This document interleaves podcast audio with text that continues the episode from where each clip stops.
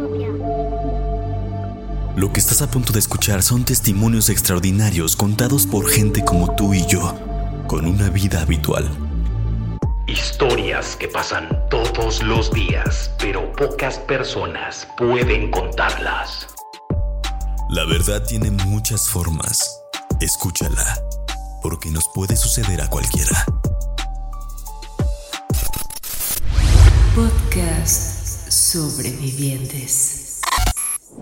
Damas y caballeros, bienvenidos una vez más a su bonito podcast Sobrevivientes. Yo soy Chucho El Catrín y qué bonito, qué bonito verlos una vez más por estos lugares tan misteriosos, tan llenos de enigma. Y el día de hoy hay un episodio muy muy bonito. Esta, semana grabamos episodios muy bonitos. Porque el invitado de hoy es un amigo, un carnal, un maestro aparte.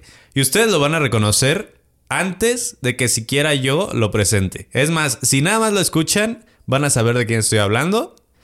Tenemos ahí un juego que, que se hace en el Pur de Patos, en donde yo digo, Dan, di lo tuyo. Y él dice... Apague la luz y escuche. Eso, se les hizo conocida esa voz. Damas y señores, damas y señores, sí, sí, está bien, ¿no? Señores, sí, sí. Con ustedes, Dan Osorio, eso. Uh. Gracias por la invitación, mi ¿Cómo, gente, estás, Dan? Pues aquí nada más, ya sabes, visitando las estrellas. No, hombre, no. Y esta semana soy menos estrella, fíjate. ¿Sí? ¿Por? me caí. No sé si la banda, eh, si ustedes ya me siguen en, en Instagram, arroba Chucho el Catrín, eh se pudieron dar cuenta que ayer fuimos a la a Velo de Novia, se llama, en Valle de Bravo. Eh, y estábamos ahí explorando y todo. Y yo dije, pues me voy a poner a hacer unas cuantas cosas eh, gallardas, ¿no? Hacer Audaces. y me resbalé y me partí mi madre, bien Sí, chido. Sí vi el video y me cagué de risa un poco, pero no quise dejar la oportunidad, dejar pasar la oportunidad de que lo explicaras. pero es normal, güey, pues eres estrella y como dijo Bárbara de Regil, las estrellas se estrellan. Sí, a veces sí, a veces sí. Tengo... Pero fíjate que hasta eso no me arrepiento de nada, porque eh, lo único que perdí fueron mis lentes. No, y ganaste un montón de views. Exacto. Pero aparte, Go Now nos dijo, no hay pedo, aquí están los otros. Entonces, ahorita ya nada más estoy esperando a que me los entreguen. Go Now es chido. Entonces, este programa es completamente patrocinado por Go Now, porque hoy no tengo lentes, pero gracias a ellos vamos a tener. ¿Y cómo sabes que soy yo? ¿Qué, qué eres tú? Si no ves. Porque te escucho. Ah.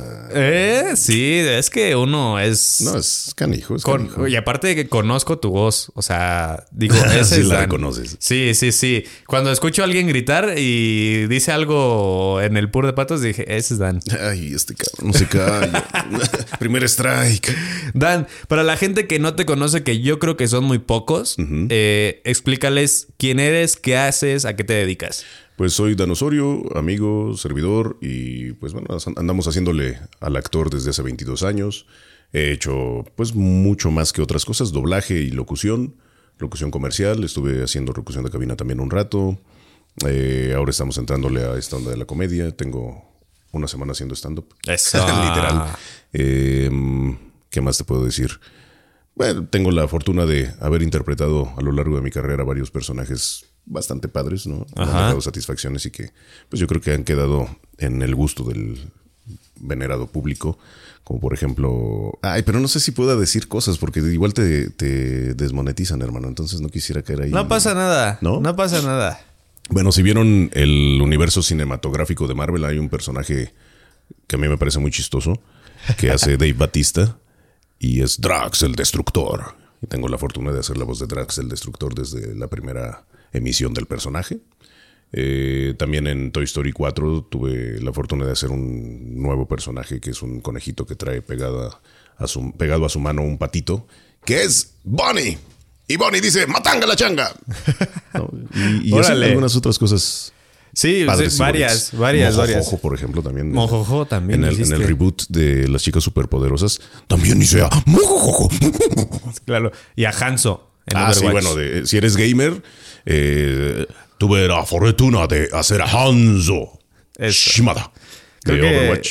ahí fue donde todo explotó. Sí. y si les gusta ahora eh, Warzone. En Warzone también hago la voz guía del equipo inglés. Bueno, Ah, británico. claro. Es verdad. Con razón se me hacía conocida esa voz. UAV activado. Es verdad. No me había dado cuenta, Dan.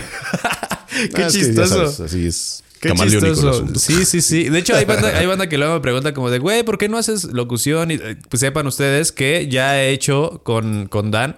eh, me tocó hacer unos cuantos loops en, en una serie. Una serie documental y bastante Así bien, es. ¿eh? Bastante bien, sí, sí. eh, digo, obviamente todo es práctica y es estar haciéndolo y haciéndolo y haciéndolo, pero bastante facilidad. Buen trabajo del buen Chucho. Ahí andamos, muchachos. Entonces, ya saben qué onda con Dan. Ya saben quién es, qué está haciendo. Este, yo ya fui a uno de sus stand-ups, está chingón. Y todavía de repente sube algunos este, bitsitos ahí a sus redes. Entonces síganlo. Arroba el papá de todos, creo era. Sí, en, en TikTok aparezco como el papá de todos con acento papá o Danosorio Oficial. Ahí búsquenme de las dos formas. Y en Instagram estoy como Danosorio-bajo.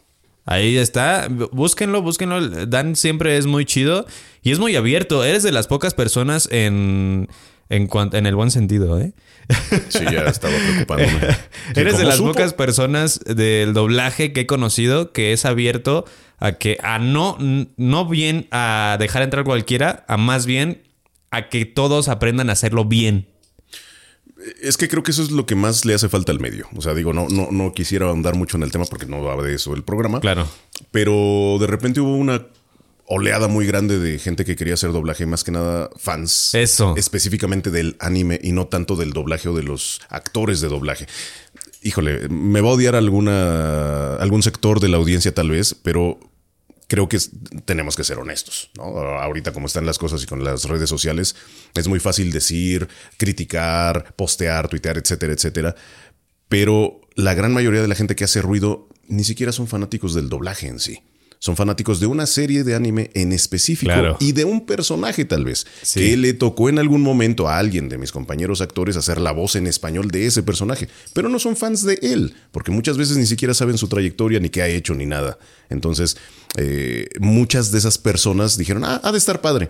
Y de repente se metieron al curso y pues, en el curso les dijeron que estaban muy bien y todo esto, y salieron de ahí muy inflados queriendo hacer estelares en doblaje. Claro. Claro. Es un camino muy largo que debes recorrer. Muchos, pues bueno, no aguantaron y así como entraron, salieron, otros ahí siguen y todo. Pero lamentablemente creo que no han tenido la humildad de querer aprender en el lugar donde debes Claro. este, perfeccionarte, ¿no? Porque pues una cosa es lo que tomas en la escuela, en el curso y todo, y otra cosa es que ya aprendas la profesión en sí, porque esto es una profesión, no es un hobby, no es una práctica ni nada. Para practicar está la escuela, sí, pero para aprender bien cómo se hace el negocio están los, los estudios. No, y, y claramente una institución que está recibiendo un pago continuo por ti te va a decir siempre que lo estás haciendo bien. o sea, Sí, sí, o sea, su va a trabajo es "Vas que tú sigas, Ajá, ¿no? exactamente. Exacto. Sí, sí, sí. Converjo completamente contigo porque incluso este, este me ha tocado o me tocó en su momento cuando estaba haciendo, eh, do- intentando hacer doblaje, que acaparaba mucho las listas para hacer sala.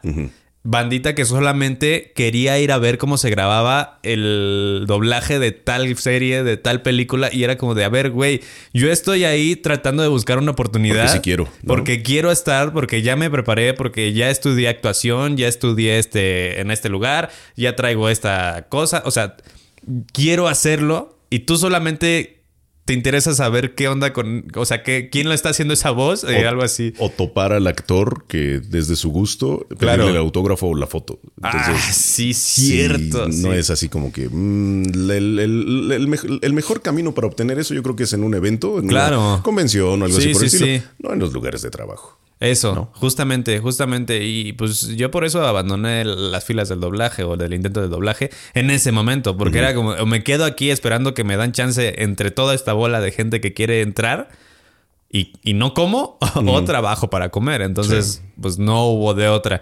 Qué triste, pero me pareció que, que tienes buen, buen, eh, buena base y vaya, si continúas y si sigues buscando, yo creo que pod- podrías hacerte de un lugar Uf. fácil. ¿no? Próximamente, muchachos.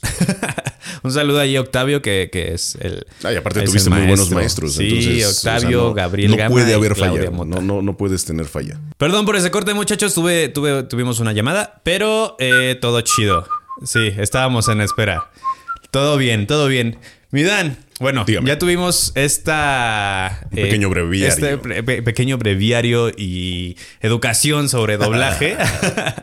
Pero sí, el señor es una persona... La verdad es que yo estoy muy agradecido por encontrarme a alguien como Dan eh, en este camino, porque la neta fue a partir de él que yo dije, las cosas están funcionando chido y tal vez lo puedo volver a retomar. Porque justamente Dan, cuando llegué con él fue como de, hmm, y ya cuando te demostré que en verdad sí me gustaba, que sí, sí me había preparado, que sí hacía las cosas, que todo eso, pues ya fue como, a ver, güey, a ver, vamos a ver qué pedo. No, y, creo que es, es necesario a veces que, que haya quien te dé una oportunidad. Ya dependerá de ti si la haces o no. Porque yo también lo padecí. Y en mi época, por ejemplo, a mí me tocó este hacer realmente horas nalga, pero horas nalga. Con, con instituciones del doblaje de la vieja escuela, o sea, con don Mainardo Zavala, en paz descanse, con Carlitos Becerril, eh, con muchas personas, con don Gonzalo Curiel, muchas personas que fueron de los pioneros de esto y que, pues bueno, era muy difícil de repente un novato poder pedir una oportunidad porque antes tenías que pasar mucho tiempo en espera. Claro. Y, y ellos verte que estuvieras prácticamente diario para decir, ah, bueno, sí le interesa. Y ya después esporádicamente te medio entrevistaban, oye, ¿dónde aprendiste? ¿Quién te ha enseñado? ¿Con quiénes has trabajado? Para ver si valía la pena arriesgar Sí. un loop de su loop. serie Claro. para probarte. Claro. Y ya si veían que sí la armabas, pues bueno, ya esporádicamente tendrías trabajo con ellos, ¿no? Entonces, sí es un camino largo. Digo, yo no me puedo comparar con ellos, este, porque, pues bueno, no, no estoy eh, eh, ni en el, ni en la is- misma época, ni me siento todavía en el, en el nivel, los respeto demasiado como para poder compararme con ellos. Pero eh, afortunadamente, digamos que estoy en una posición donde puedo, tal vez, cuando dirijo, invitar compañeros. Abrir un poco la ventanita. Y, y, pues bueno, igual tenemos nuevos valores que sí realmente hagan algo por el doblaje mexicano, ¿no? Claro. Pues muchas gracias, Dan. Muchas gracias por eso. No, es un placer, hermano. Este, vamos ahora sí a lo que les truje, porque ya estoy viendo sus comentarios, pinche gente desesperada. O sea, hablo por espantan? algunos, ajá, Uh. hablo por algunos, porque siempre es que "Ah, el video empieza en tal, güey, perdónanos, perdónanos. Es que todos tenemos que tener este contexto. Ustedes, ustedes saben que este espacio, y también te cuento, Dan, este espacio está creado para que la gente cuente eh, sus historias. No es Ok. una entrevista, o sea, no es una entrevista, siéntete libre de decir lo que tú quieras. Esta no es una entrevista, esta no es una como de eh, más información mejor, no, sino más bien aquí está creado este espacio para que tú cuentes tu historia libre de juicio. Libre de juicio. Yo sé que de repente algunos de ustedes es como de, güey, ¿por qué borras mi comentario? Porque, carnal, probablemente tu comentario era más hiriente de lo que sumaba. Entonces, si no estás respetando la historia de la persona, porque es la realidad de la persona de la que está contando, nosotros no somos nadie para, para juzgar una realidad de alguien. Entonces, si alguien lo está contando es desde su realidad. Ok, o sea que me trajiste aquí para desnudarme frente a tu público. Así es, así es. Y que nos cuentes esa historia que me contaste hace rato. Esa y la, bueno, la- ¿Cuál, cuál las- que- cuál quieres primero? ¿La, la mía mía o la de mi familiar? Yo creo que primero la de tu familiar. Va. Para que cerremos con broche de oro con la tuya que se Ay. Sí, porque tengamos un poquito de contexto familiar. Ok, bueno, sí, porque, eh, pues mira, resulta que en la época de pasadita la revolución, bueno, México en, por los 1930 y tantos todavía seguía ahí con revueltas y todo esto. Sí, sí, sí. Un hermano de mi abuela, pues era un loquillo, ¿no? en esa época. Y sabrás que en ese entonces, pues prácticamente todos los, los problemas se agarraban a guamazos o a machetazos o a pistolazos. Así se resolvía todo. Así se arreglaban Claro. los asuntos, ¿no? Y pues bueno, en el lugar donde tiene sede este acontecimiento, pues no era como que muy tranquilo que digamos, ¿no? Actualmente se conoce como Tierra Caliente, ahí en la zona de la frontera entre Guerrero y Michoacán. Eh, ahí vivía mi tío y tenía mucha familia, ¿no? O sea, simplemente eh, de él, mi abuela, todos sus hermanos eran, creo que 12 hermanos. Y así eran todas las familias, tenían muchos hijos en ese entonces, ¿no?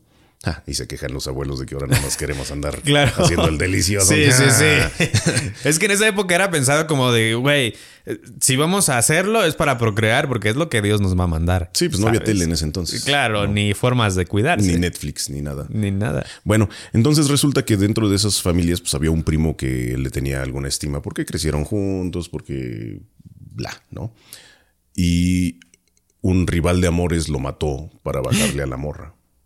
Ok. De ese entonces, ¿no? Y estamos hablando que de ese entonces, cuando, cuando eso se dio, pues el, el primo de mi tío habrá tenido, no sé, entre 16, 18 años, y mi tío habrá estado también más o menos entre los 16 y 18 años. ¿no? Ajá. Pero en ese entonces se vivía muy rápido. O sea, ya a los 16, 18 ya estaban casados generalmente. Claro. ¿no? 20 años ya tenías hijos, a los 30 ya eras abuelo y así, ¿no? Wow, estaba sí es estaba muy cañón. O sea, ahorita Sí, nos sí, parece algo muy lejano, pero así era en ese entonces. Claro. ¿No? Eh, pues resulta que estos cuates, eh, él y sus hermanos matan a su primo.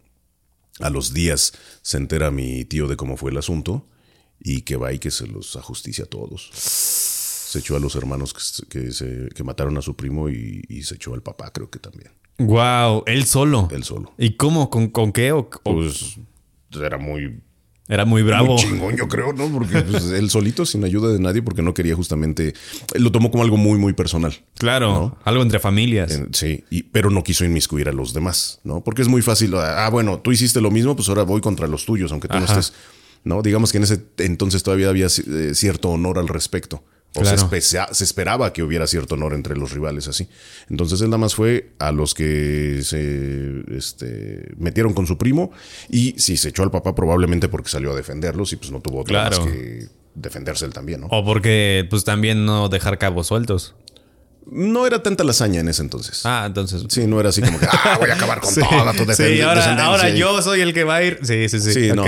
No, nada más fue contra los que se metieron y pues te digo, del papá no estoy totalmente seguro, pero si se lo echó, pues fue porque salió a defender a sus hijos, ¿no? Que Claro. Tampoco vas a dejar que se ajusticien a tus hijos así Sí, sí, de sí. ti, ¿no? Decía, no, pues les Fue como un daño colateral probablemente. Ajá.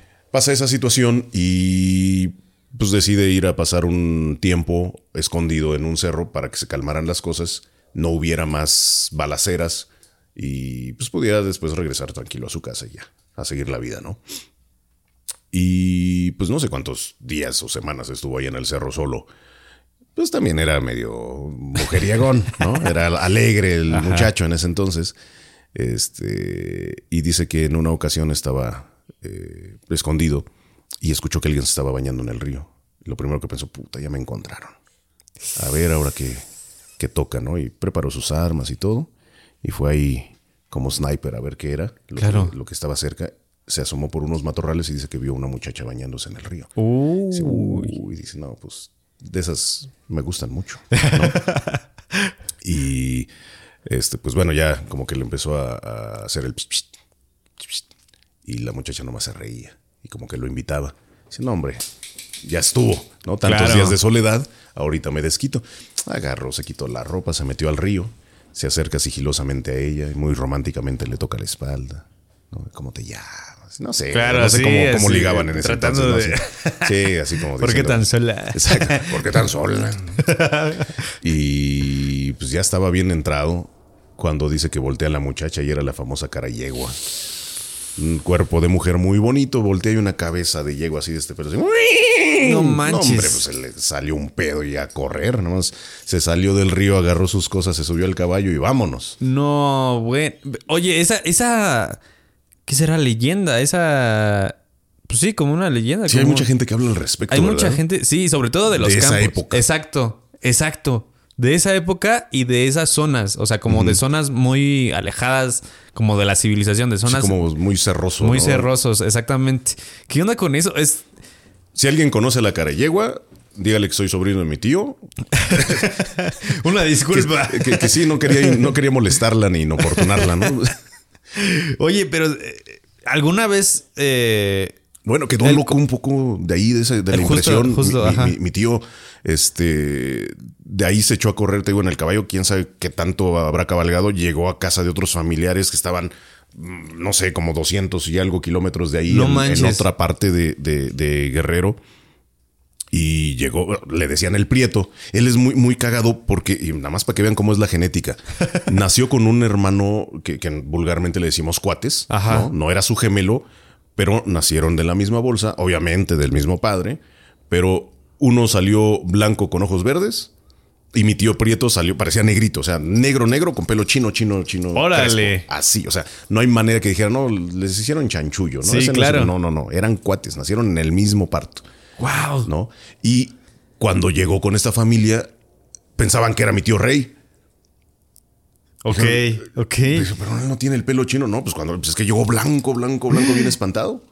O sea, su hermano. Sí, sí, que era mi- su hermano. Pensaban que era su hermano, exacto. Wow. De tan blanco que llegó ahí con la familia. ¿Y en cuánto tiempo llegó? O sea, imagínate cuánto le duró el cuánto- susto ajá, cuánto para cabalgó. llegar, ajá, exactamente, para llegar y todavía en caballo. Y sea, como fantasma y en cueros, o sea, ni siquiera se vistió, así como echó las cosas encima del caballo, así llegó. Wow. Así de cabrón estuvo el, el susto. Wow, y pobre caballo también. 200 Sí, no, pues así, kilómetros y- y sin parar. Sin parar. ¿no? Digo, no sé, seguramente en algún momento el caballo decía, no, ya no chingues, me voy Sí. a parar aquí, voy a tomar agua o lo que sea. ¿no? Claro. Pero así fue el asunto. O sea, Y- así que en shock, así totalmente, así que casi, este, como, en, como, como atoso, ¿no? Así nada más Sí, agarrado sí. del caballo así. Y ya como a los días de que le, pues les dieron sus remedios que acostumbraban en ese entonces. Curarlo de Ahí, por ejemplo, espanto y todo eso. la curada de espanto no es como, o, o no es sabido de mucha gente que lo haga así, pero la manera tradicional, digamos, de, de la familia es este casi casi ahogarnos del calor. Órale. Te encobijan y en ese entonces, por ejemplo, preparaban unas como, unos como tipí Ajá. con el zacate de la milpa Sí. seca que tenían ahí que le usaban para, le dicen rastrojo, que le usaban para darle comer al caballo. Después, ¿no? Este, junto con el grano y todo eso. Lo ha- hacían como una casita, digamos.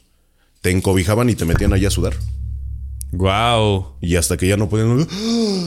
Ya era cuando regresaba tu espíritu, digamos, ¿no? Y ya te salías ahí todo sudoroso y así. Casi, casi hasta Encima del morías. pinche susto. sí. Muérete, cabrón. Sí. Sí, o sea, yo, prefiero la de mi abuelita, que era escupirte mezcal en la cara y ya de repente. Después se ponían la peda, seguramente, ¿no? Pero sí, en ese entonces era encobijarte y, y ponían unas hierbas, un- como una especie de, de té, de varias hierbas ahí para que se fuera el vapor que estuvieras respirando. Como- Como, un temazcal, pero Ajá, de pobres. decir, como ¿no? Porque no había piedras sirviendo con Claro. agua. No, no, nada más era el puro té, la casita esa, encobijado y a sudar, mano.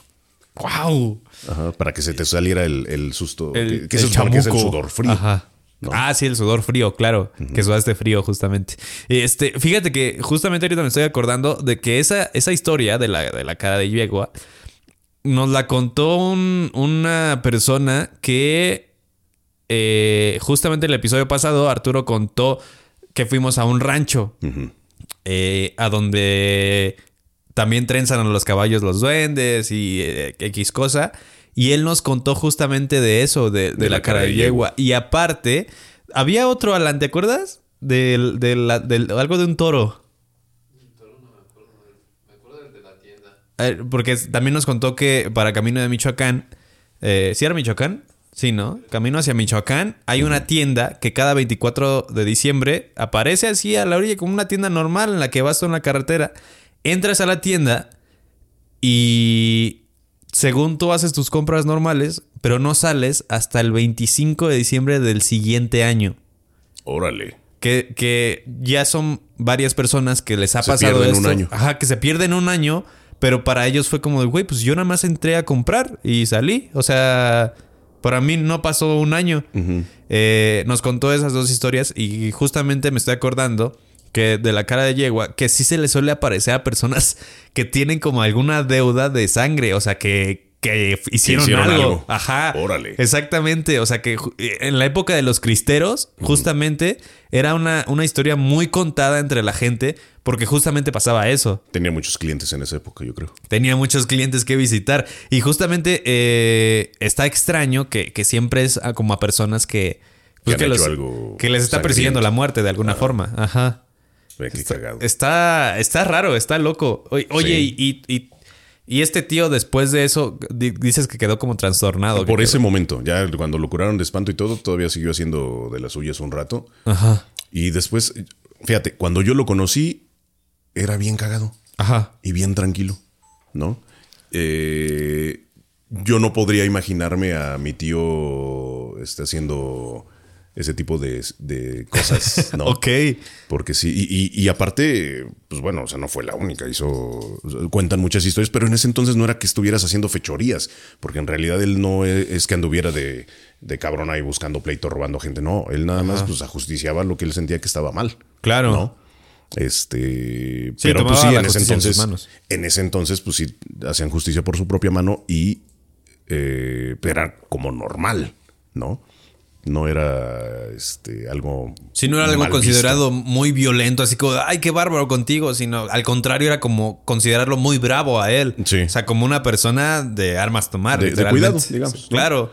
Y después se casó, se calmó, se fueron de ahí y acabó, acabó sus días eh, este, acá en, en México. Y pues yo creo que sí la pagó en vida muy cabrón. Porque a él, yo desde que lo conocí, ya no caminaba bien. Ok.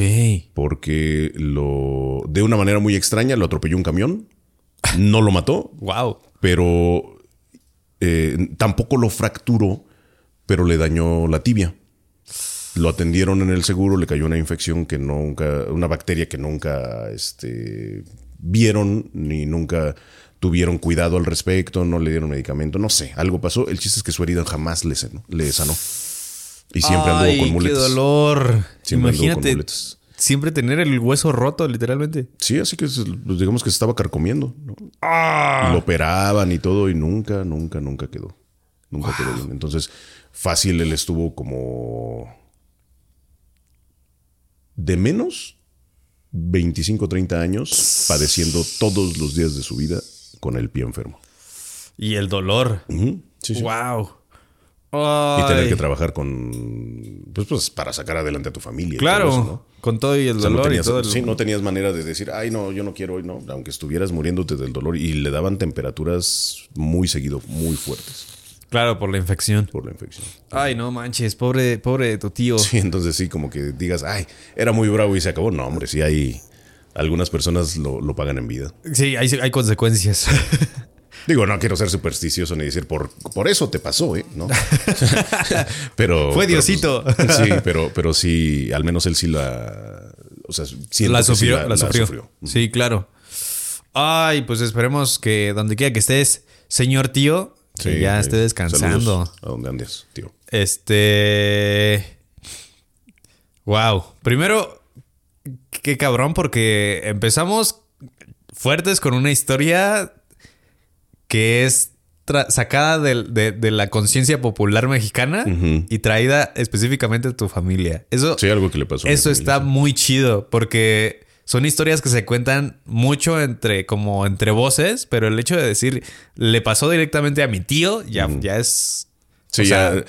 Por mucho que no quieras creer, Ajá, si exacto. tu tío te lo está diciendo y te está diciendo, güey, es que sí, así, así, ya sabes. Ajá. Dices, mm, ok, no tengo pruebas, pero tampoco dudas. Porque hay esos tíos que te, te cuentan y es como de, nah, sí, te está diciendo la neta, pero tú los ves y dices, ay, tío, chica, su madre. Sí. sí, sí, sí. Ah, No te creo, ¿no? Yo tengo un tío que le habla a la Virgen, seguro. Así no es cierto. Sí. es que sí. no es cierto, tío, no existen las vírgenes. ya no. O sea, pero es que me refiero a que justamente como que hay tío, hay cosas que te cuentan algunos tíos que tú dices, no sí, es no, no, no sabes qué es. O, o- o cómo te pudo haber pasado a ti Claro. si no estás en el contexto de tu historia, ¿no? Sí, sí, sí, sí, sí. Sí, pero esa, esa sí está perro. O sea, esa sí, sí le creo a tu tío y no lo conocí. Y fíjate que, muy cagado porque sí, sí me gustaría, digo, no, no, no, no enaltecer este tipo de conductas, pero sí tenía muchas historias muy interesantes y quiero hacer un- una especie de novela.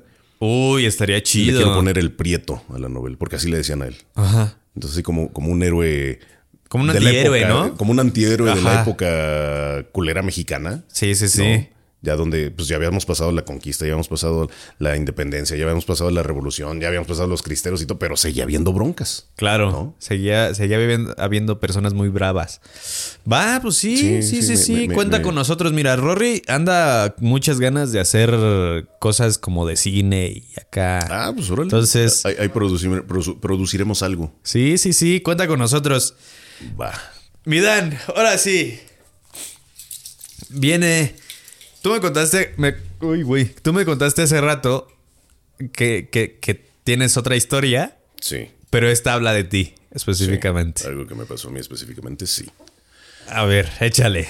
Venga de ahí. Bueno, en contexto un poquito, porque quiero eh, tal vez pensar o encontrar alguna forma, una, una manera de interpretar el por qué. Ok, ¿no? sí, Porque como una explicación. ¿eh? Ajá, porque nunca, no- siempre he sido así como muy, muy curioso para ciertos temas, en especial los temas místicos. No, nunca he sabido por qué. O sea, hay, hay cosas que, que me apasionan. O sea, en una época de, de mi vida muy temprana, trabajaban mi papá y mi mamá y a mí me dejaban al cuidado de mi abuela, pero en, en un- o sea, éramos vecinos, pues. Ok. Pero yo me quedaba en mi casa. Este, aprendí a buscar qué comer de la alacena muy joven, digamos, ¿no? Y entre esos, Claro. no sé si a ustedes les tocó, mi padre tenía una enciclopedia Glorier y, y yo tenía mi primera enciclopedia Disney, de esos libros que eran infaltables en la biblioteca. De, Que unos de libros verdecitos chiquitos, ¿no? Verdes de este vuelo, ajá, que eran como veintitantos Uy, tomos. sí, sí, mi papá también tenía esos. Pues como no tenía nada que hacer y como en ese entonces oh, la, la programación del Canal 5, que era el único canal que tenía caricaturas, y una que otra en el Canal 11, la programación en el Canal 5, según yo, empezaba a las 3 de la tarde. Entonces imagínate, desde que me despertaba hasta las 3 de la tarde, pues no tenía nada que hacer, más que andar revisando los libros y todo esto. Y recuerdo que siempre desde ese entonces, te estoy hablando de los 3 años a los 4 y algo, Ajá. este no sabía leer en, en un principio no sabía leer forcé a mi madre que me enseñara a leer como a los cuatro y algo este no sabía leer pero las fotos que venían en, la enciclopedia siempre me, me llamaron mucho la atención particularmente las fotos de los países orientales y digamos que de Rusia para allá siempre me llamó mucho la atención. O sea, podía pasar horas viendo y tratando de dibujar. Los temas que yo dibujaba cuando era niño en, en esa época eran este, construcciones eh, arquitectónicas de esos países, dinosaurios y caballos. ¿no? Eh, entonces, creo yo que tenía cierta percepción porque podría, podía, y no sé si a raíz de la historia que les voy a contar se me quedó algo de eso. Ok. O yo ya lo traía. Porque recuerdo que cuando veía gente pasar, caminar enfrente de mí, podía, yo no sabía que era en ese entonces, pero después aprendí que eso era el aura. O Órale. el campo electromagnético. No te voy a decir que distinguía colores, pero sí podía ver qué tanto. El destello. eh, Qué, tanto de su cuerpo se despedía, digamos, su, su esencia, por decirlo de alguna forma. ¿No? Y fue una habilidad que poco a poco fui perdiendo. Luego, esporádicamente cuando hay ciertas circunstancias y, y como que estás en el mood, porque tú mismo sientes a veces cuando Claro. estás en una zona perce- eh, de percepción, digamos, puedo medio llegar a ver algo todavía, pero no, no como lo recuerdo que veía cuando era niño. ¿Cómo es, cómo es, cómo describirías esta, esta percepción que ves tú? ¿Como si fuera como un resplandor alrededor de las personas? No, ¿O- no, es como una especie de, de- como si le pusieras un filtro de, de blur Ajá. alrededor de las personas. Entonces se nota más intenso justo en la, en la silueta y poco a poco se va difuminando, pero se mueve. No es un, des- o sea, yo no lo veía como un resplandor ni lo veía como, este, sino más bien como cuando ves el vapor en el asfalto, Ah, ¿no? ok. Más o menos algo así, como un blur alrededor de la gente. Y puede ser, pues yo creo que dependiendo del ánimo, dependiendo de la energía que traigan o algo, porque había personas que lo tenían bastante prominente y otras personas que era casi apenas al ras de, de su silueta. ¿Y tú cuando estabas pequeño qué pensabas que era? Pensaba que era normal. Que Pensaba todo el mundo lo veía así. Claro. Sí, pues yo no sabía que. Sí, onda, sí, ¿no? sí. Hasta después que ya platicaba Wow. con, con- con compañeros, sobre todo en la primaria, y me decían, no, estás loco. ¿No? Igual pregunté a, a mis tíos, a mi mamá, y me decían, no, es que yo no lo veo.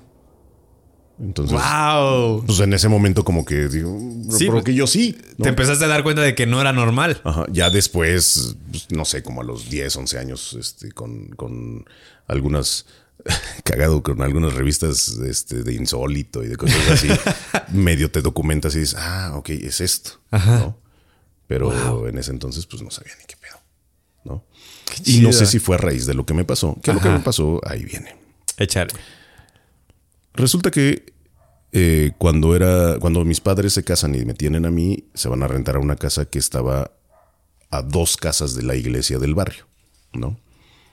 Y se rentaba. Ahí mi papá tenía un taller de hojalatería y pintura y ensayaba, porque él era músico. O sea, el taller era como, como hobby, pero era también lo que daba de comer, ¿no? Y mi mamá pues iba a trabajar, ah, ella era lo que en ese entonces era la secretaria, que pues básicamente era administradora porque se encargaba de todo en el negocio, Claro. ¿no? Y pues yo me quedaba con mi papá. Y de repente, ya después de que yo aprendí a caminar muy, muy rápido, yo creo que era muy feo porque nadie me quería cargar. que aprendí a caminar muy rápido y andaba como pirinola por todo. el- Tenía un patio muy grande esa casa Ajá. y estaba muy estaba hecha muy rara porque en una parte estaban las las recámaras caminabas al patio y estaba la sala y caminabas al- eh, otra vez al patio y por allá estaba la cocina y el comedor un desmadre no pero pues en ese entonces yo era feliz era lo que había no era mi casa. Y de repente por ahí de los dos años empezaron a notar a mis papás que siempre andaba con dos o más juguetes para, para todos lados ahí en la casa, ¿no? Y me compraron unos montables de los de ese entonces que todavía no traían pila, de pedales. Mm, me claro. encantaban esos carritos que, que- que tenía. Y ahí venían, venía la pirinola cargando dos pinches carritos para subirlos. Había como una subidita para ponerlos ahí y deslizarme. Y empezaban a escuchar que hablaba con alguien y hablaba con alguien y siempre andaba jugando con alguien y hacía pues mis caminitos en la tierra con los carritos y siempre estaba este o platicando o cagándome de la risa con alguien. En algún momento como que les les intrigó un poco, ¿no? Oye, ¿quién es? ¿Con, con- con quién hablas? Este, pues con mi amigo. ¿Cuál amigo? Ahí está. ¿Dónde? Ay, no lo ves, mamá. Ahí está mi amigo. Y siempre estaba que mi amigo y mi amigo y mi amigo. Y se llamaba Dani. Ok. ¿no? Y siempre les decía que Dani. Y cuando estábamos comiendo les platicaba, ah, me dijo Dani esto y me dijo Dani lo otro. Así. En un momento pues se sacaron de onda, pero después pues ya sabes, como que los papás dicen, "Ah, no, este chamaco nos quiere presionar para que ya tenga un hermanito. Claro. ¿no? Ajá. Pero en ese entonces yo no convivía con mucha, pese a que tengo mucha familia, en ese entonces específicamente no convivía yo tanto con, con familia porque pues como mis papás tenían que trabajar y todo, estaban muy ocupados, no había casi tiempo para convivir. Sí, ¿no? sí, con sí. los primos y llegar a y que nos llegaran a visitar, pues no, o sea, quien llegaba a visitar a la casa eran los amigos de ellos, no, no niños que fueran a jugar conmigo. Claro. ¿no? Y todo fue así de, de estar, este, pues, platicando acerca de y de, de estar, eh, pues, sacándole sustos a mis padres porque siempre andaba jugando con todo Con el mundo. Dani. Con el Dani. Eh, no recuerdo y, y no, no he preguntado si en algún momento les pedía que también les sirvieran de comer o que lo lleváramos a pasear, no sé. Eso no lo recuerdo yo. Ok. Pero, pero sí recuerdo así vagamente que siempre andaba jugando con alguien, ¿no? Y así pasó como un año, que estaba todo el tiempo así. Eh, pues mis papás como que ya se habían acostumbrado y como no vieron realmente que, que fuera como peligroso, Claro. ¿no? Que, que me pusiera en riesgo, que me pidiera que hiciera cosas indebidas. o Aunque que te dijera incluso cosas. como que te sacaras de onda, ¿no? Porque hay veces que los papás escuchan, bueno, que los niños dicen cosas que pues te sacaría de onda y te- le preguntas quién te dijo y el amigo imaginario y resulta que el amigo imaginario le está diciendo como que se robe algo que tiene la mamá ahí o el papá. Claro. O, o- o algo así por el estilo. O al menos no lo recuerdo. No sé. no, digo, pues hay recuerdos y memorias que se bloquean, pero no sé. O sea, según yo, eh, todo era muy, muy buen pedo. Era mi amigo de juegos, nada más. Ajá. ¿No? Y un día mi papá quería sembrar un árbol y empezó a hacer un hoyo en el patio con la barreta y con la pala. Y pues no sé, como a 50 centímetros más o menos, porque era un naranjo que ya estaba crecido, como a 50 centímetros de que empezó a, a- a hacer el hoyo, topa con algo. Y en ese entonces mi papá dice, güey, los centenarios, no Sí, mames". Porque en esa época pues era muy Sí. socorrido que la gente enterrara, ¿no? Sus fortunas. Y los encontrabas luego, luego. Ajá, Sí. Entonces, de volada se apresuró sacó- y sacó una cajita de madera. Una cajita de madera de no más de 30 centímetros por 15, ¿no? Y pues sí, se, se entusiasmó. Dijo, no, hombre, con que traiga 10 centenarios, con eso ya la armamos, eso, ¿no? sí. No, abre la cajita y eran restos de un bebé. Eran los restos de un niño. No. Sí. Y pues bueno, en ese entonces tampoco había como que mucha cultura de que si encuentras restos, háblale a la policía. Sí, ¿no? claro. Entonces lo más lógico que les pareció a mis padres en ese entonces fue llevarlos a la iglesia. Le platicaron al padre que, que había pasado, que los habían encontrado en, en el patio de la casa. Dijo el padre, mira, no te preocupes, vamos a hacerles una misa y les damos alta se- sepultura. Y así lo hicieron, le hicieron su misa a Dani, este, enterraron los restos. Bueno, porque yo creo que era Dani. ¿no? Claro, claro, O sea, sí, sí, sí. Porque después de eso ya no lo volví a ver. Dejaste de jugar con él. Dejé de ver y pues, sí me puse muy triste porque ya no tenía con quién jugar. No manches. Ajá. Y en parte mi nombre artístico es en honor a él, porque estoy tratando de vivir lo que él no pudo vivir. Órale. Yo me tendría que poner Kevin. sí. Wow. Sí, así, así fueron las cosas con, con el Dani. Con tu amigo Dani. Ajá. Qué intenso. Y a ver, ay, me surgen muchas dudas. Eh, obviamente tienes muy pocos recuerdos de cómo era jugar con Dani. O sea, tú Sí. como a él no te, no te recuerdas cómo era él. No, no, no recuerdo su, su cara eh, y, y los recuerdos, o sea, son vívidos, pero no muy detallados. Ok. ¿no? O sea, sí recuerdo de estar. Fíjate, recuerdo, te- tengo, tengo muy, muy lúcido, digamos, un recuerdo de una ocasión que estaba con mis dos carritos. Mi papá tenía un Bel Air 53 que fue el primer amor de mi vida después de mi madre. Me encantaba ese pinche carro. Y estaba haciéndole un arreglo. Y recuerdo que estaba en, en la parte alta del patio que te digo que había. Y ahí bajé con el carro y me derrapo. Me iba a caer. Vio mi papá y no me caí. O sea, me iba a dar en toda la madre. Uh, El carro ya iba en dos ruedas y de repente se estabilizó y salí bien. Va mi padre a revisarme y me dice, oye, ¿qué, estás, qué, qué hiciste? ¿Qué pasó? ¿Qué- te- pensé que te ibas a dar en tu madre". No, papá, Dani me ayudó. Eso sí, sí, Wow. sí tengo muy claro ese, ese recuerdo, que me iba ¿Qué a dar en la madre, eso? pero, pero no, no, me, no me caí. ¿No? Wow. No sí lo manches. tengo, lo tengo como más claro, pero de todas maneras no lo recuerdo a él. Sí, claro. O sea, recuerdas que estabas con él, pero no cómo era él. Exactamente. Sí, como cuando estás, cuando tienes un recuerdo de que estuviste jugando Xbox con tu hermano. Sí, pero no O sea, te acuerdas que ni, estabas ni ahí. qué jugaste, ni, ni cómo, ni, ni qué ropa traía, Sí, claro. nada, ¿no? Ay, qué chido. O sea, qué chido y, y qué fuerte al mismo tiempo, porque.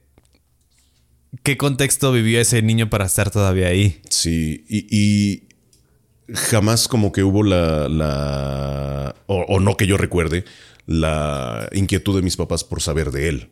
O sea, jamás me dijeron, oye, pregúntale qué quiere o qué le pasó. Porque pues ya cuando se dieron cuenta que sí era real el Dani, pues le hicieron su misa y lo dejé de ver.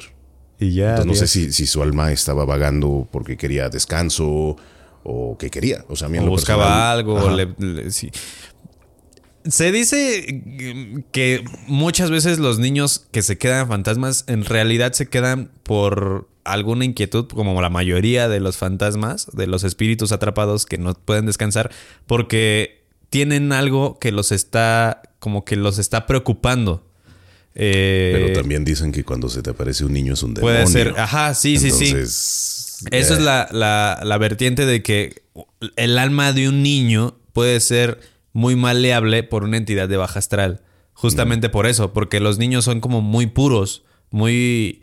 Y lo que hace la entidad de baja astral no es como eh, poseer al niño, sino más bien como obligarlo a hacer cosas como pues malas, Y digamos. que nos esperarían de él. Ajá, exactamente. Sí, sí, justo, porque Liz lo dice muy bien.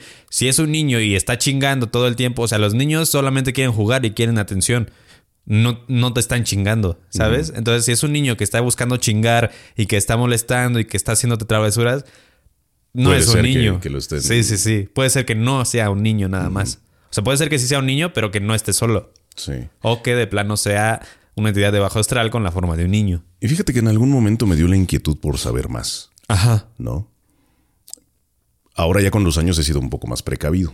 Sí. Porque sí, a raíz de eso ya no, o sea, conforme fui perdiendo percepción de esto que te decía que, que veía el, el campo, no sé si un campo electromagnético o el aura de las personas, lo fui perdiendo y todo, pero siempre tuve curiosidad, incluso buscaba a veces a donde decían mis amiguitos que espantaban, ¿no? En el baño de la escuela, porque era una escuela de, que hicieron en 1915, 1900 y algo. Estaba, Ok. Estaban las instalaciones culeras, la neta. Sí. ¿No? Y dice, no, es que en, en el baño espantan, o atrás, en, en donde ponen las cosas para la limpieza, espantan y todo. Yo iba a buscar a propósito. Decía, pues quiero que se me aparezca algo para preguntarle qué pedo, porque yo sí quiero saber cosas. Claro. ¿no? Y en, en alguna ocasión fui con una señora que me leyeran las cartas. Este. Porque estaba, digamos que, que emprendiendo. Estaba con una morra que, que, era como muy este, docta en la astrología. Me hizo mi primer carta astral, me interpretó y todo. Y hubo cosas que no me quiso decir. Y después fuimos porque iba a emprender un, una, una nueva, un nuevo proyecto, digamos. Yo tenía ciertas dudas y mira, vamos con esta señora. Es de toda mi confianza. Yo le he preguntado, es muy buena, etcétera, etcétera. Y la señora vivía, vivía bastante bien de leer cartas, ¿eh? No era la clásica señora que te que, que, que, ves ahí en la calle como gitana. De, por favor. No, no, esta señora Ajá. vivía en Coyoacán y vivía bastante bien de Órale. cartas. Este me resolvió mis dudas al respecto. Y no recuerdo exactamente las palabras, pero palabras más, palabras menos me dio a entender que no, no hurgara mucho en, en mi pasado. Ajá. No mi pasado de esta vida. Que no hurgara mucho porque ahí traía algo y, y, Ok. y podía despertar cosas que no quería En despertar. tus registros. Ajá. Pero no se me quitó la, la inquietud. Claro. ¿no? Y después conocí a otra amiga también que me hizo otra, otra carta astral porque pues con la otra morra valió madres. Este, y esta amiga igual me dice que incluso cuando vio mi carta se la presentó a su maestro y el maestro le dijo, no, es que este cabrón, aléjate de él. Es un culero, esto, esto, esto, esto, busca esto, esto, esto, tiene mucho poder, así y así, y asado y sabe cosas. Y le dice, no, es que este güey no es así. No, no, es que por eso nunca va a poder tener hijos. No, sí tiene hijos. Ah, chinga, chinga, chinga. A ver. La revisaron. Entonces, ah, dice, no. Entonces, en alguna otra. Este güey trae arrastrando un pedo kármico muy cabrón, porque en alguna otra vida se pasó mucho de lanza, tenía cierto poder Ajá. y lo, lo utilizó mal o lo forzaron a hacer cosas que no tenía que haber hecho con ese poder. Y ella, las recomendaciones de ella me dice, güey, no le busques. Claro. O sea, confórmate con saber que sí fuiste un chingón en ese entonces, pero la cagaste. Claro. ¿no? Entonces, si tratas de buscar, puede ser que traigas cosas Sí. que no te corresponde vivir en esta vida o Claro. que no te corresponde pagar aún y la vas a pasar mal. Y mejor sí, o sea, mejor preocúpate por el aquí y el ahora, ¿no? Que por Sí. lo que está pasando. Pero estás de la acuerdo que curiosidad, nunca, sí. nunca se te quita la espinita, ¿no? De- sí, sí, sí, sí. Porque sí me, me- me parece muy, muy drástico y muy raro que si yo tenía ciertas percepciones, de repente pum, se me cerró totalmente, ¿no? O sea, a lo mejor no estoy. no- si, si hubiera muchas consecuencias negativas, sí, definitivamente diría. Tú no, mismo no lo quiero cerraste. hacerlo, sí, ¿no? sí, sí. Pero sí no se me quita la curiosidad de saber qué, qué, qué es lo que. Es que mira, siempre creo que tenemos nosotros la. la- la- el- llegamos al punto donde pasamos por alguna experiencia y decimos, puta, si pudiera volver a vivir con el conocimiento que tengo ahora, Claro. ¿qué tan diferente hubiera podido ser? ¿No? Entonces, siempre me ha gustado aprender de, de las cosas que, ha- que han pasado o trato de aprender las cosas que ha vivido otra gente. Y no se me quita la curiosidad de decir, bueno, si supiera lo que sabía, pero ahora con el conocimiento y la vida actual, ¿qué no podría hacer? Claro. ¿No?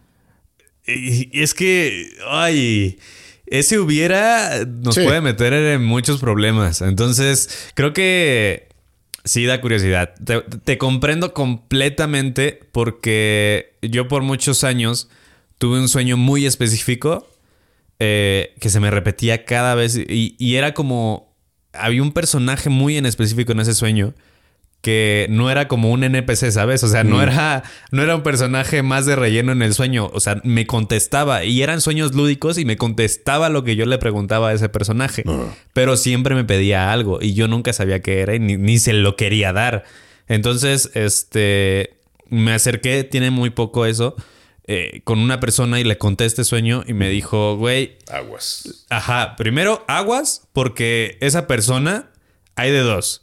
O puede ser algo que te quiere quitar algo de tu vida actual, o puede ser tu mismo pasado, o sea, tú, un- una, una versión tuya del pasado que le heredó cosas a tus mismos yo del futuro, o sea, digamos, a mi yo de ahorita, que lo quiere de regreso. ¿Sabes? Entonces, puede ser que, porque el contexto es Yo soy muy de que todo este pedo muy prehispánico me llama mucho la atención y me es muy fácil entender, entenderlo. Uy, yo tenía un sueño de esos que se repetían un chingo y en esa época, güey. Y justamente me decía, porque tenía hasta una... eh, hay una, una pintura que siempre veía en ese sueño que la describía al pie de la letra así de, de los colores que había aquí, que había acá. Y la persona me dijo, es que no era una pintura, es algo que tú viste. Entonces puede ser que esa, esa, esa entidad que te está contestando es tu yo de ese momento que te está diciendo, esto ya no lo necesitas tú, dámelo. Y es que ahora también viene otra cosa. Ajá. Si en realidad el tiempo no existe y todo son separaciones dimensionales, en realidad no hay un yo del pasado, un yo Exacto. del futuro. Es un yo de- Todos los que sucediendo en seamos otro momento, estamos sí. aquí. Ajá, exactamente. Entonces, ay, son muchas cosas que, que, que, que sí llaman y jalan mucho la atención. A mí siempre me han parecido muy, muy, muy interesantes. A mí, ¿sabes qué se me figura? Que, que justamente esos yo del pasado y yo del futuro y la, psiqui- la- todo eso es como la película de todo en el mismo lugar al, todo mismo tiempo. Y que justamente es como de entidades o personas de tu mismo, o sea, tú mismo tú. de otro lado que te está quitando cosas entre, entre él mismo para alimentarse así. O sea, que ya encontró la forma de tener más control y más poder. Hace muchos años tuve una amistad cercana con un cuate que eh, eh, tenía como cierta formación en temas espirituales. Su maestro fue- era muy respetado tanto en la escena yogi como en otros este, ámbitos esotéricos, en otros ámbitos esotéricos. Y él se suponía que traía, su doctrina era muy basada en los escenos. Los Ah, escenos claro. eran esta tribu con la que se supone que Cristo pasó su estadía cuando se fue de casa de sus padres al Sí, sí, desierto y regresó ya vuelto un místico, ¿no? Entonces, eh, parte de su formación era eso. Y algunas cosas de las que me platicaba y, y todo esto es que no, no, a mí, por ejemplo, no, lo que aprendí es que no me quedan dudas y no tengo pruebas, lamentablemente, de las vidas pasadas o de las vidas futuras. Ajá. ¿No? Y he tenido experiencias cercanas con la muerte que me han dejado más dudas que respuestas. Híjole. Porque, porque no es como nos lo pintan en las películas, güey. Sí, pues no. O al menos lo que yo he vivido. O sea, no sé si sea así para todo el mundo. Pero al menos lo que yo he vivido, güey, es un apagón de Switch. Y eso a mí en lo personal me da más miedo que, que el pensar en, eh, incluso que en irte al infierno. Porque dices, bueno, al menos hay algo más allá. Sí. Pero dices, se te apaga el Switch y ya vale más. O sea, todo lo que hice Tu existencia no, es no nula. lo cuenta. Ajá, ¿no? O sea, exactamente. ¿Para qué? ¿No? Entonces, sí me, me- me gusta pensar en, en otras filosofías que a lo mejor alientan un poco mi fantasía de pensar que si hubo un danosaurio antes de esta época, iba a haber un danosaurio después de esta época. Ajá. ¿no? Y con la esperanza de que a lo mejor conserve algo de los recuerdos o de los conocimientos que aprendí para no volverla a cagar. Ay, es que ese, el tema de la muerte y justamente eso es súper intenso porque justo esa concepción del, güey, y si, y si no hay nada, y si se acaba todo, o sea, si, si realmente tu legado vale madre, si tu conciencia desaparece, incluso aunque te recuerden, o sea, Yo creo que ese es más motivo de hacer penar un alma claro. que la muerte trágica que haya tenido, o las deudas, o lo- los... Este, O el castigo el continuo, incluso. O sea, yo creo que es más... O sea, a mí en lo personal, me, eh, si, si, si fuera así, yo creo que el hecho de decir, ¿qué güey? Sí. Ya. Ya se acabó el No juego. mames, yo quiero seguir aquí. Sí, sí, ¿No? sí. Y eso yo creo que haría más penar mi alma que el hecho de morir trágicamente o traicionado Claro. o en una guerra, no sé. Claro, porque es como un coitus interruptus, ¿sabes? Como, ¿qué? ¿Qué? ¿El- ¿A dónde vamos? Sí, ¿y ahora qué vengo? sí, ¿No? sí, sí, sí, sí, sí. Sí, justo, justo. Ay, Dan, oye, Sí. nos tienes que contar una de esas eh, cercanas a la muerte. Pues, mira, soy motociclista. Empezando con eso se dice todo, ¿no? Pero no, la primera vez que tuve un contacto así con la muerte, que yo sentí cercano con la muerte, Ajá. fue que, fíjate, en mi época no estaba tanto de moda, después supe que se puso mucho de moda, el que te tomaran desprevenido tus amiguitos culeros y te aplicaran la mentada llave china, Ajá. ¿no? Sí, claro. Pero el güey que me la aplicó se pasó mucho de lance y yo ya no solamente me desmayé, o sea, yo ya estaba sin respiración. Y estuve como un minuto así tirado en el piso y los estos pendejos sin saber qué hacer, Claro. ¿no? Ay. Hasta que regresé en mí. Pero en, esa, en ese momento, lo que más me aterró no fue. eh, Porque pues, se siente muy cagado. O sea, o al menos en mi experiencia, empieza a ver cómo se va el Faith. Como Claro. viñeta. Así. Sí, sí, sí. Sí, sí, sí. Y luego un chorro de colores. Así, pa, pa, pa, pa, pa, y luego todo oscuro. Y ya no oyes nada, no sientes nada, no ves nada, solo tú, tus pensamientos. O al menos en ese momento lo único que yo pensaba. no, vaya, ni siquiera escucho mi voz, porque no sé si a ti te pasa, o también estoy loco, que, que, que- que cuando hablas contigo mismo escuchas tu voz, Ajá. ¿no? ¿Sí? ¿No? Sí, sí, sí. Ok. Sí, sí, sí. Sí Bueno, me pasa. Escuchas tu voz. En ese entonces, cuando pasó eso, yo no escuchaba, o sea, sabía lo que estaba pensando, pero no escuchaba mi voz. Y eso no era normal, Claro. o no lo sentí normal. Entonces dije, mocos, ¿y ahora qué? ¿No? Y trataba de hacer que se moviera mi cuerpo, trataba de abrir los ojos y todo. O sea, sabía que estaba haciendo el intento, que estaba mi cerebro mandando los impulsos correctos, pero no respondía. Entonces el hecho de verte o de sentirte, porque no, no me veía, sentirte en una oscuridad inmensa Claro. solo me dio mucho más miedo que, lo que estaba pasando en realidad. Oye, y sí está traumático. O sea, sí, ahorita que lo estás contando así, sí me da como esta sensación del, de la personita dentro del. Del, del atrapada en, en- en la habitación oscura, que no se vea ni siquiera a sí misma y que es Y que no ves límites. Claro. O sea, no ves un final. Exacto. para decir, bueno, voy para allá. No. Exacto. No ves nada, ni siquiera te ves a ti mismo, ni siquiera escuchas. Sí, o sea, no es que grites, hola, hola. No, Nada. O sea, no hay eco, no hay. Es vacío total. ¡Ay! Eso fue lo que, lo que, lo que me pasó. Ya después, ya no sé quién chingados me echó, me echó agua en la cara y trataron de, incluso de, de este, me dicen que me trataron de dar RCP. pero no sabían bien hacer el RCP. el chiste es que algo de lo que hicieron funcionó. Ajá. Y ya regresé ¡ah! y con un pinche susto de, no mames, qué pedo, qué pedo. Claro. ¿No? O sea, eh, exaltado. Sí, sí, sí. Y ya después me empezó a caer el 20. No, es que este güey así, así asado y todo. Pues yo estaba y, y sudoroso, pero de ese sudor frío culero. O sea, que Claro. no, no te sientes bien y estás así como. ¿Qué acaba de pasar? no te puedes Sí. ni levantar, Ajá. estás así todo débil, ¿no? Entonces me tardé un ratito en reponerme y ya. Como que, ah, bueno, ya. Justamente lo que decían que, que- el alma está regresando al cuerpo y que como que todavía no se siente bien, ¿no? Algo así. O sea, no sé, en ese momento no pensé que fuera el alma, simplemente dije, hijos de su chingada madre, sí se pasaron de lanza, ¿no? este. Pero sí, esa fue, digamos que mi primera experiencia que yo considero cercana a la muerte. Porque igual, si no hubieran hecho algo de lo que hicieron, ahí me hubiera quedado. Claro, en ese, en ese, vacío. momento. Ajá. Ahí me hubiera quedado porque pues no hubiera habido manera de, de, de regresarme. Y ya después de dos minutos sin oxígeno, Claro. pues ya es Muerte adiós, total. ¿no? O sea, sé de muy pocas personas que hayan regresado después de más de un minuto treinta De no de respirar. no respirar. O, o sea, no respirar conscientemente, porque pues, hay banda que sí logra este, sostener la respiración por cinco minutos o más. Y, Sí, pero eso lo haces consciente y con Sí, entrenamiento. claro, ¿no? sí, sí, sí, no en una broma mal jugada. Ajá. Y que aparte, aparte este güey me la aplicó bien porque me agarró sin aire. O sea, Sí, justo, sí, sí. justo me apretó en el momento que yo había exhalado. Iba a- y valió madres. Ay, no, pues sí. Y, y justo, sí, tiene todo el sentido del mundo que a partir de ese momento te despertara mucho más la curiosidad. Sí. Porque- Sí, bueno, en un principio mi búsqueda, y aparte es otra cosa, o sea, siempre he estado de una forma como que ligado a, a cosas así. Mi, mi abuelita era muy, muy, muy religiosa, muy católica. Ajá. Y pues ya sabes, a mí entre que el curso de esto, el curso del otro, y, y estuve en estudiantina y todo. Y antes de entrar a la secundaria yo estaba tentado a volverme seminarista, para volverme sacerdote. Chócalas. Pero entonces súbitamente conocí la historia, la real, no la que te aparece en los libros de primaria. Ajá. Y empecé a leer y ya no me gustó lo que era la iglesia. O sea, la institución. La institución no me gustó para nada. Todo lo que había hecho, cuántas muertes había provocado a lo largo de la historia y cómo se seguía comportando.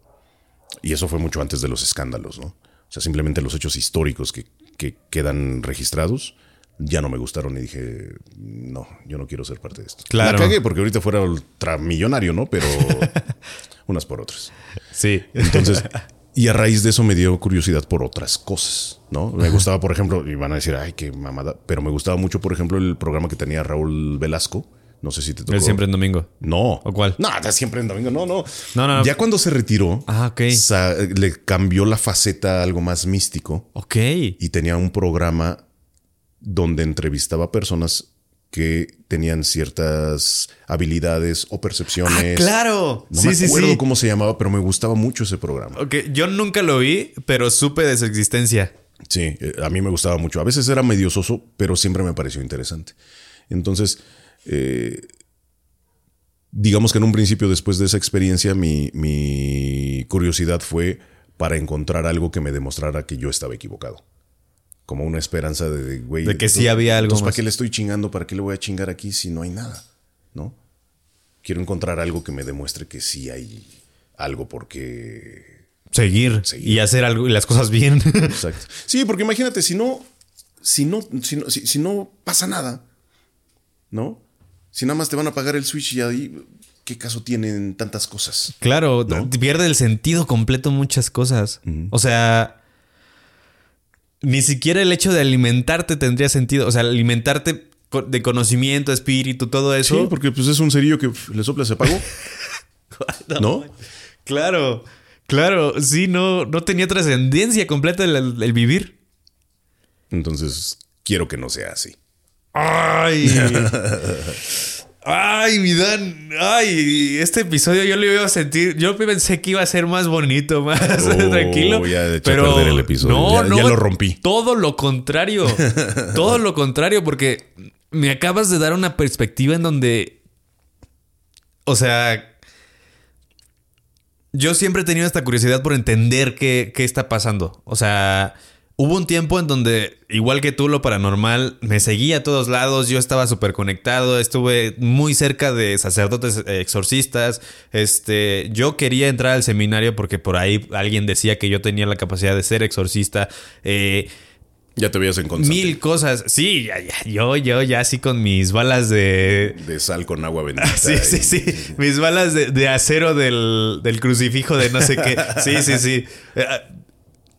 Pero justamente yo había entendido eh, como el todo, todo lo que eres hoy es por lo que fuiste en algún momento, ¿sabes?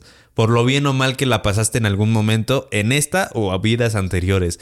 Y el hecho de que me, o sea, justamente lo que planteaste ahorita de, es que todo está sucediendo en su momento, Sí, no hay un no, futuro sí, ni un claro, claro, O sea, porque el tiempo no existe, son dimensiones, son cuerdas vibrando en todo momento. y, y- y justamente ese, ese, te apagan el switch, es, ok, pero... Tan- eh, ¿Por qué tanto? Ajá. O sea, ¿para qué, ¿para qué la naturaleza, el- la entidad o la divinidad en la que creas se tomaría Claro. tantas molestias en hacer todo esto? Claro, porque Sí, él, sí, para- sí, sí. Porque, exacto, porque el gran arquitecto del universo de repente solamente dijo, ay, pues se acaba el juego se le y ya acabó no la hay inspiración nada. al- justo en el momento del final de la película. Ajá. Dice, no, hay que acabe. Sí, ya, Ya, ahí. me dio hueva. ya, ¿Para qué? Ay, cagado. no manches. Está cagado y... y- y, pues, Ah. o sea, no, no, no he conocido a alguien que realmente sienta yo, porque pues, siempre sabes, ah, no, es que yo sí fui a la luz. Y, Claro. Pero yo no he conocido a nadie O que me vi realmente... a mí mismo y que no sé qué. Los viajes astrales son otro pedo. O sea, Ajá. yo no puedo decir que soy un experto y todo, pero antes se me faci- facilitaba mucho. Me gustaba, me encantaba antes cuando era niño, antes de los 12 años, irme de... Como, como, no sé si era como, o sea, igual a lo mejor si hay algún psicólogo, psiquiatra o algo así, podrá en- entenderlo y a lo mejor me dicen, ah, estás muy pendejo, esto no era como Sí, tú no, pensabas", ¿no? estamos abiertos a cualquier opinión. Claro. No. Pero, por ejemplo, yo después saqué la conjetura de que mis papás eran muy estrictos conmigo. De hecho, a mí me llegaron a, a- a dar chingas por sacar nueve. Entonces yo no tenía, no, yo no tenía la, la oportunidad de sacar malas calificaciones. Y no, no jugaba con mis amigos, o sea, no, no, no tenía mucha oportunidad, digamos, de tener amiguitos y todo. Salvo mis hermanos, jugar ahí con los de la cuadra, fútbol, a veces, ¿no? Entonces, digamos que a lo mejor me sentía como muy presionado. Y yo creo que por tal razón, este, en las noches cuando me gustaba irme a dormir, incluso me gustaba a veces irme a dormir temprano, porque era la oportunidad que tenía para irme de pinta. Claro. Yo me dormía y decía, bueno, sí, ahora sí a volar. Y como Peter Pan, güey. O sea, sí sentía que relajado y de repente empezaba a, La patada. a sentir que flotaba. Hasta que ya me veía a mí mismo y ahora sí, vámonos. Vámonos. Wow. Ay. Entonces no sé si eso era nada más mi loquera en el momento. Claro, Pues, tu me necesidad sentía- de ser libre. O realmente si era un desdoblamiento y tenía algún viaje astral. ¿Y, y llegaste lo a ver algo? O sea, ¿llevaste a ver algo en esos Me viajes? encantaba ver las, la- la- las nubes. Me encantaba ver las nubes, me gustaba ver el. Digamos que irme arriba de las nubes y poder ver el cielo, porque con las luces de la ciudad. Siempre me han gustado mucho las estrellas. Claro, ver, ver cómo sí, se sí, veían sí. a simple vista. Y con las luces de las, de las casas y todo eso no podía ver nada. No, porque se hace la contaminación, claro. Entonces me gustaba mucho salir hacia lo que yo veía como las nubes, arriba de donde estaban los, los cúmulos de nubes, y poder ver el cielo así Wow. totalmente estrellado. Eso era lo que recuerdo que me gustaba hacer. Y ya bueno, lo disfrutaba mucho el regreso cuando, cuando veía toda la ciudad y regresaba a, a mi, A tu mi cuerpo. Alguna ocasión sí me llegué a espantar porque no encontraba mi cuerpo. Sepa la madre dónde andaba y según yo ya era ahí. No, no es aquí. Y regrésate para arriba y vuélvele a buscar. O sea, fue como Uy. muy desesperante. Sí. Y cagado que me gustara tanto volar y que me gustara tanto irme tan alto, porque yo en ese entonces le tenía miedo a las alturas. Sí, claro. Y ahí no tenías ningún Y ahí miedo. no tenía miedo. Sí, no, yo era un dolor de huevos para mis papás cuando teníamos que, que cruzar algún puente peatonal.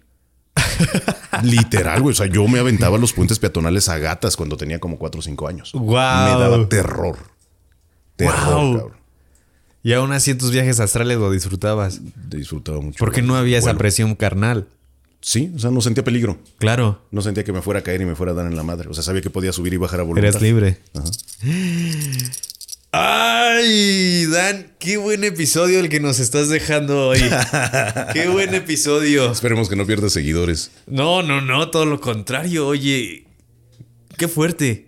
Qué, y, qué, y- y qué chido, porque estoy conociendo una parte de ti que no entendía, pero que sospechaba, ¿eh? Sospechaba.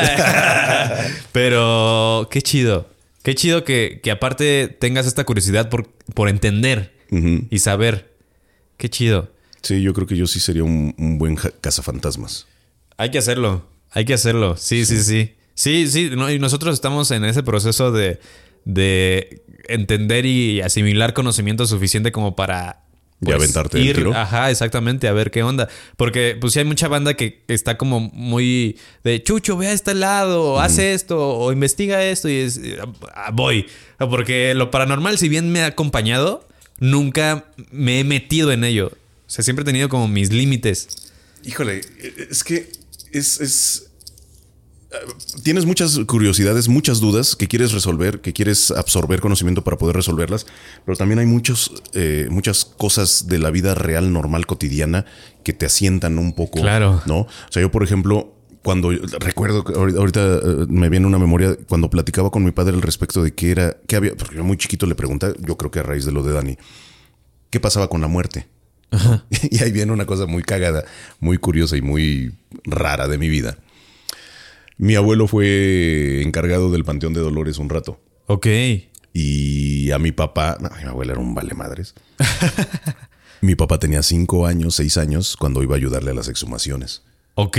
con sus hermanos más chicos. Y con un poco de culpa, mi papá en alguna ocasión me dice que, él jugaba, que jugaban fútbol con las- los cráneos del- de las exhumaciones, güey. Y espadazos con los huesos. Imagínate, pinches chamaquitos de 5 Sí, o 4 claro. años ahí jugando espadazos con los huesos o fútbol con los cráneos. Entonces él tenía una percepción de la muerte como, pues, güey, se muere uno y ya. Pues sí, no pasa nada. ¿Qué, qué te digo? ¿No? O sea, puede ser. Y bueno, no sé si te diste cuenta. de- Claro, sí, sí, sí. muchos años de mi vida, la gran mayoría de mis años, prácticamente nunca usé nada, ¿no? Pero siempre le he tenido cierta afinidad a las calaveras, Ajá. ¿no? Y no por una onda de, ah, no, brujería, no. Simplemente porque algo de lo que me dijo mi padre es bien cierto. No importa qué tan rico seas, no importa qué tan pobre seas, lo único que nos hace iguales es Claro. la calavera. Claro. Puede ser blanco, puede ser negro, puede ser alto, chaparro, gordo, flaco, Rico, rico, pobre. pobre. lo que sea. Puede ser, o sea, lo mismo tiene el presidente de Estados Unidos que la persona más pobre del mundo, ¿no? Una calavera dentro de nosotros. Es lo único que nos hace iguales.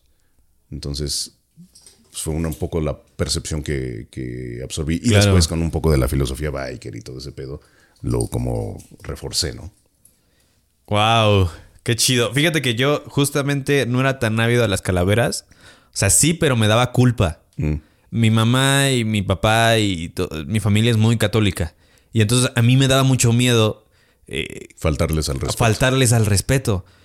Y cuando me empecé a crear mis propias eh, pues, conclusiones, mis propias concepciones de, de- de lo que yo sentía y que yo creía que era el mundo y la- la- el universo espiritual, yo decía, pues es que si los prehispánicos adoraban a la, a la muerte, más bien consideraban la muerte como un proceso que todos tenemos que vivir y el cual era el fin, o sea, no el era fin del sufrimiento aquí. Exacto, pero aparte era el fin de haber vivido, o sea, no el fin como final, sino como la La razón por la Ajá. exactamente Todos nacemos para morir. para morir. Es la finalidad de vivir.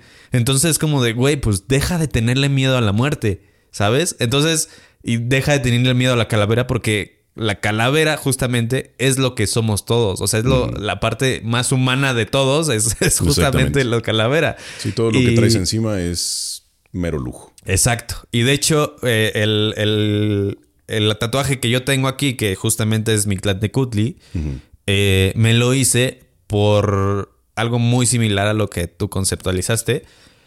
Mi mejor amigo, cuando matan a mi mejor amigo, eh, yo lo concibo como un ahora tengo que hacer realidad esas cosas que soñamos juntos. Porque se lo debo.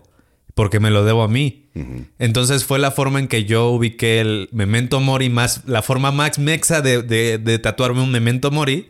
Porque es como de, güey, Aquí estás. aquí estás y aparte ya no le voy a tener miedo a la muerte. Al- contrario, voy a apurarme antes de que llegue. Y, y- ah, Sí. Dan, muchas gracias por, por este episodio. En serio, muchas No, gracias porque Nada que agradecer, un placer y ha sido un gusto. Ojalá que, ojalá que les.